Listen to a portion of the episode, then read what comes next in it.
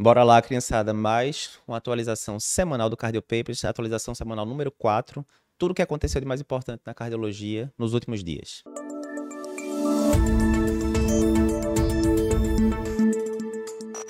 Olá, eu sou Eduardo Lapa e aqui no Cardio Papers a gente mostra como se atualizar em cardiologia, mesmo tendo pouco tempo para estudar.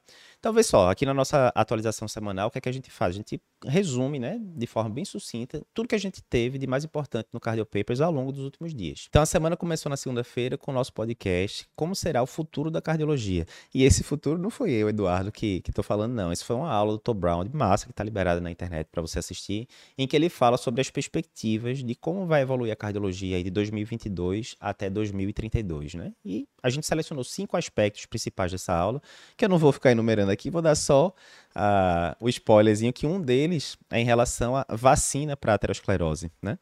O inclisiran, que a gente falou é, na atualização passada, que tinha sido liberado pela FDA, segundo o Dr. Brown, pode virar uma vacina para aterosclerose. Aí, por quê? O inclisiran é um inibidor de PCSK9, que ele é feito a cada 6 ou até 12 meses subcutâneo, ou seja, com injeçãozinha ali anual, tipo uma vacina para gripe, daí que vem a história da vacina, você poderia reduzir os níveis de LDL em 40%. E isso poderia ser, na visão do Dr. Brown, usado ali como uma, uma prevenção primordial, que ele fala. Prevenção primordial é o quê? Lembrando, né?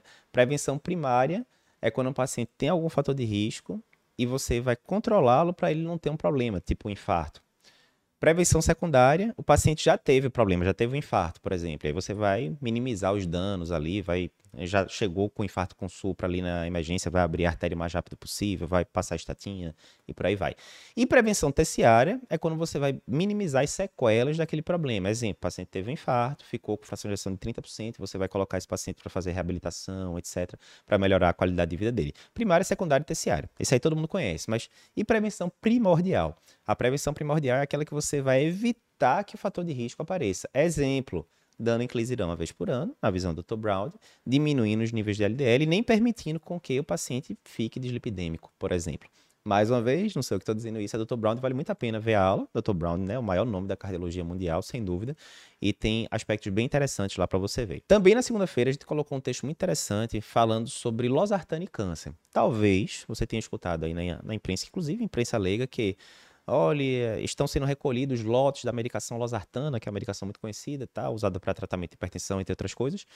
E a própria indústria está dizendo que essa medicação poderia causar câncer. Aí fica aquele alvoroço, meu Deus do céu, meio mundo de paciente usando losartana, estou recebendo um bocado de ligação, WhatsApp, paciente ligando no consultório para saber se é para suspender a losartana ou não, o que é que eu faço? Então, primeiro, o que aconteceu de forma similar, isso aí já tinha acontecido dois, três anos atrás. Quando aconteceu dois, três anos atrás com alguns bloqueadores de receptores de angiotensin, tinha sido o quê?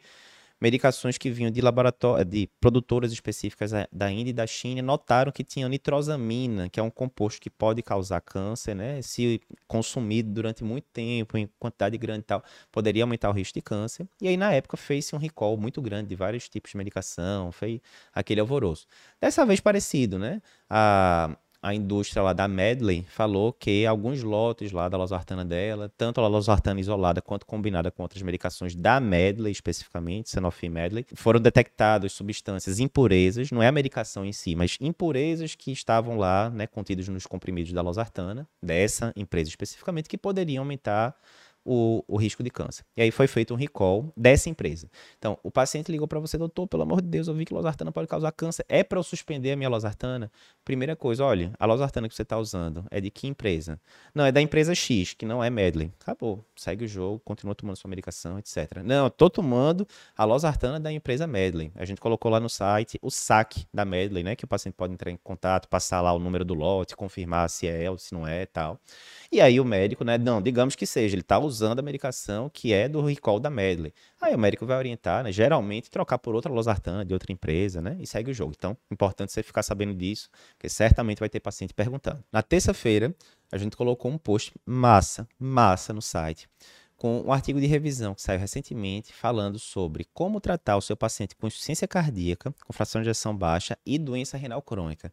Dr. Luiz Sete, vulgo Luizinho, parceiro da gente aqui há muito tempo já no site, resumiu muito bem esse assunto, porque é muito comum, né? Os fatores de risco para insuficiência renal e doença renal crônica muitas vezes são similares. Pensa aí, principal causa de, de é, insuficiência renal, insuficiência cardíaca fração de ejeção reduzida, coronariopatia. Geralmente o contexto de coronariopatia, muitas vezes é o quê? Paciente hipertenso, dislipidêmico, diabético. Quais são os principais casos de doença renal crônica? Hipertensão, diabetes. Então, assim, é muito comum você pegar aquele paciente que tem lá uma fração de ação de 30 e poucos por cento e você vai ver a função renal, creatina de 1.8, 2.1, alguma coisa do tipo. E aí, como é que eu faço? Se eu estou com um paciente creatinina de 2.3, ele pode usar espironolactona, ele pode usar inibidor de SGLT2, ele pode usar IECA, eu fico com medo da hipercalemia do IECA, como é que eu faço? E aí, Dr. Luiz Sete especificou bem direitinho lá para vocês, classe por classe, IECA, quais são as evidências que a gente tem na doença renal crônica, inibidores de SGLT2, sacubitril/valsartana, tá lá tudo bem orientado. E no final, tem um resumão massa dizendo, você tem um paciente com insuficiência cardíaca, de reduzida aí, clírice abaixo de 15, o que é que eu faço? Clear entre 15 e 30, o que é que eu faço? Entre 30 e 60, o que eu faço? Tá tudo lá bem especificado. Entra no site cardiopapers.com.br que você vai ver lá todas as orientações que são desse statement, né, da American Heart, é, ou seja, baseado na evidência muito boa. Na quarta-feira, Dr. Aldo resumiu pra gente lá no site Cardiopapers um trabalho bem interessante questionando o seguinte: Será que os médicos estão realmente seguindo as diretrizes de hipertensão? E a resposta é não. A gente sabe que hipertensão muitas vezes é aquele tema que todo mundo fala, ah, é um tema sem graça, né? É aquele, é aquele tema que todo médico sabe, né? Não, não precisa de um especialista, de um cardiologista para manejar um paciente com hipertensão. E de fato, a maioria dos casos de hipertensão, né, é o feijão com arroz que vai resolver. O problema é que o feijão com arroz nem sempre é feito. Tá aí um exemplo. Nesse é, trabalho específico, eram é, avaliados pacientes com hipertensão estágio 2 ou 3, né, que pelas diretrizes tem indicação, via de regra, de você entrar com duoterapia de cara, ou seja, duas medicações, né, você não vai começar apenas com antihipertensivo, com monoterapia, você vai entrar com pelo menos duas medicações de cara, e o que se viu é que em torno de metade dos pacientes não, não estavam usando duoterapia como é mostrado pelas diretrizes.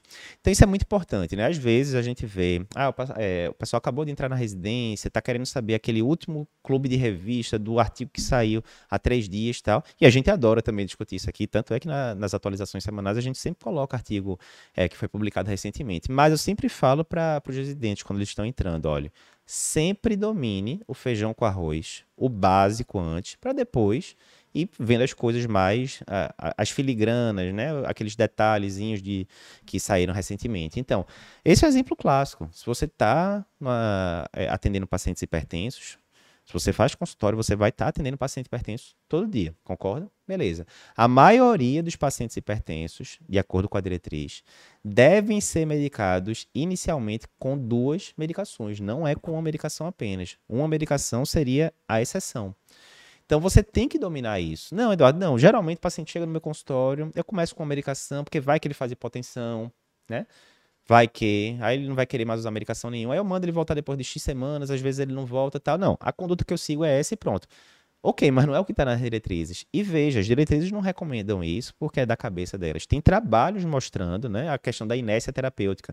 Se você começa com uma medicação só, aí o paciente era para voltar depois de X semanas, não volta, termina voltando para você depois de dois meses, a esquecer os controles de, de pressão de casa, você mede a pressão de novo, está um pouquinho acima do alvo, aí você fala, ah, não, mas pode ser um, um avental branco aqui, né, tal é, um, efeito do jaleco branco, né? Ou seja, a pressão está um pouquinho mais alta do que estaria em casa. Agora eu vou pedir para ele ficar anotando as pressões, ou vai fazer um mapa, ele me traz, o paciente volta depois de três meses. Né? Resumindo, ele ficou ali meses e meses sendo maltratado, né? Maltratado não pelo. Não que o médico esteja fazendo algo né, para maltratar o paciente, mas maltratado no sentido de não receber a medicação que deveria, de acordo com as diretrizes, de acordo com os trabalhos. Então, se você está com o paciente já com hipertensão, né, estágio 2, sei lá, pressão de 160 e pouco por, por 100, por exemplo, já em estágio 2. Então, ele já deve receber duoterapia, duas medicações, desde a primeira consulta. Né? E esse trabalho mostra que isso na prática não está sendo feito. Então, mais uma vez, fica a lição aí. Domine muito bem o feijão com arroz para depois ir fazendo os ajustes finos ali, né? Isso serve para qualquer área que você vai aprender. É o princípio de Pareto que o pessoal fala, né? 20% das ações que geram 80% dos resultados, né? Então, foca com o feijão com arroz, porque o feijão com arroz é justamente aquela base, aquele 20% de trabalho que vai dar 80% do resultado, via de regra, nas suas rotinas aí. Na quinta-feira, foi dia da gente colocar texto de colaborador nosso do Cardio Papers. Então, o Dr. Remo Furtado, que é nosso professor de medicina baseada em evidências, que publica bastante em, nos principais periódicos mundiais, é, acabou de ter um trabalho colocado no Circulation Cardiovascular Interventions. Então, como é que foi esse trabalho? Foi uma subanálise do estudo Fourier. Para lembrar, o estudo Fourier avaliava pacientes né, coronarianos em relação ao uso ou não de um inibidor de PCSK9, que é o evolocumab, né? Beleza. E o que é que eles avaliaram especificamente nessa, nessa subanálise? Eles pegaram os pacientes que tinham sido angioplastados e viram né, se nesse subgrupo de pacientes você usar evolocumab ou, ou não, iria alterar desfechos. E sim, né, reproduzindo o trabalho principal, diminuiu desfechos, inclusive diminuindo o, a necessidade de novas revascularizações. Reduziu em 24% a necessidade de novas revascularizações, né? Resultado relevante. Obviamente, a análise subgrupo, né? Ela é geradora de hipóteses, mas é um dado a mais mostrando para a gente que a gente tem que lembrar que a angioplastia, principalmente no paciente coronariano crônico, como a gente sabe, ela, no coronariano crônico é basicamente para controlar sintomas, no coronariano agudo, principalmente no infarto com SUL, provavelmente diminui desfecho, como a gente sabe. Mas não é porque você botou o stent, quer seja no paciente agudo, quer seja no paciente crônico, que a coisa está resolvida. Não é, né?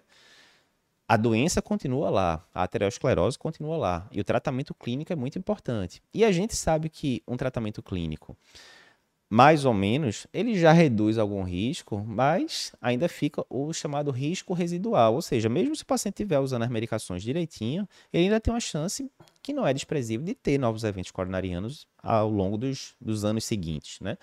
E tudo que a gente faz ali é tentando diminuir esse risco residual ao máximo. Uma das novidades é essa, né, que a gente teve nos últimos anos, os inibidores da PCSK9, que permitem que a gente leve o LDL do paciente para níveis bem baixos, né? E aí o que é que se faz? Hoje em dia as diretrizes, as diretrizes europeias dizem que pacientes coronariopatas, né, que colocaram stent, por exemplo, tem, deveriam ter o LDL abaixo de 55. As diretrizes brasileiras colocam até um pouquinho mais baixa, menor do que 50, né? 55, 50 não vai ter muita diferença. A grande questão é, muitas vezes você não consegue chegar em níveis tão baixos é, usando estatina só, por exemplo, mesmo associando com ezetimibe.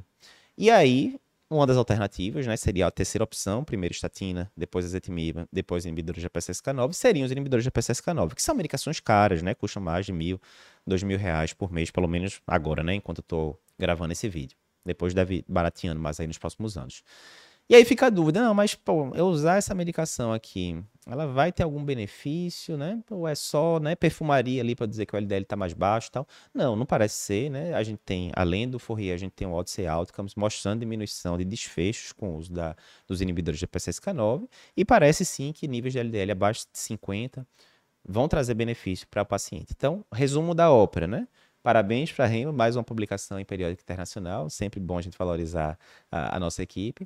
Uh, segundo, dando a ênfase de que colocou o stent, não está resolvido o problema de forma alguma, você ainda tem que focar muito no tratamento clínico. E uma da, um dos pilares do tratamento clínico é o controle adequado do LDL. Mais uma vez, reforçando que a gente tem essa opção dos inibidores de PCSK9 para atingir esse controle adequado. Por fim, encerrando a semana, na sexta-feira, saiu uma revisão muito boa, um artigo de revisão que saiu no European Heart Journal. Entre os autores está o Dr. Renato Lopes, né, que já participou de vários eventos aqui com a gente do Cardio Paper, certamente dos pesquisadores é, brasileiros mais produtivos né, nessa, nessa parte, principalmente de doenças cardiovasculares. E uma revisão muito boa sobre FA em pacientes valvopatas posso usar os anticoagulantes orais diretos, ou DOAX, ou os novos anticoagulantes, não é tão novo assim, ou NOAX, né? Não sei como você chama. Posso usar ou não posso? E aí, resumindo, uma revisão bem longa, né? Doutor Tiago é, é, Bignoto resumiu de forma bem é, sucinta para vocês ali na medida do possível, né? É, de forma bem didática. E vocês vão ver as evidências que a gente tem em relação a isso. Por quê? Resumindo, né, a gente tem um vídeo, inclusive, que a gente vai liberar depois só sobre esse assunto, mas quando a gente fala em FA valvar, que é um termo que a gente nem usa mais hoje em dia, uh, isso já gera confusão, porque eu estou com um paciente com estenose aórtica moderada e tem FA. Isso é FA valvar? A maioria das pessoas vai falar, óbvio que é FA valvar. O paciente tem estenose moderada, tem FA, é FA valvar, certo? E na verdade não, quando a gente ia para as diretrizes antigas, o próprio conceito de FA valvar variava. Alguns colocavam só estenose mitral e prótese mecânica como sendo FA valvar, outros colocavam prótese biológica nesse grupo também. Enfim, ficava aquela confusão. Então, resumindo, as diretrizes mais atuais nem recomendam você usar mais o termo FA valvar, justamente para não causar confusão.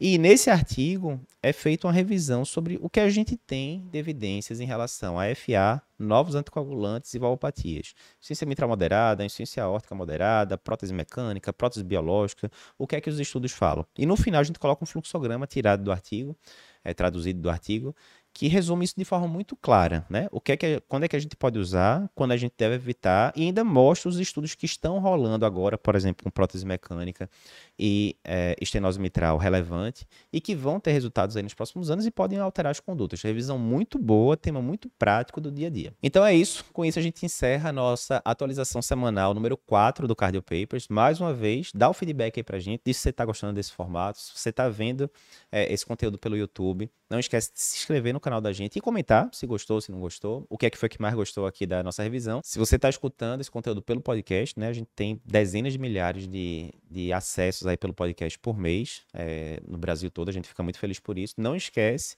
de colocar cinco estrelas aí pra gente no podcast e de compartilhar esse episódio aí com amigos, joga aí nos grupos do WhatsApp e por aí vai. É isso, até semana que vem.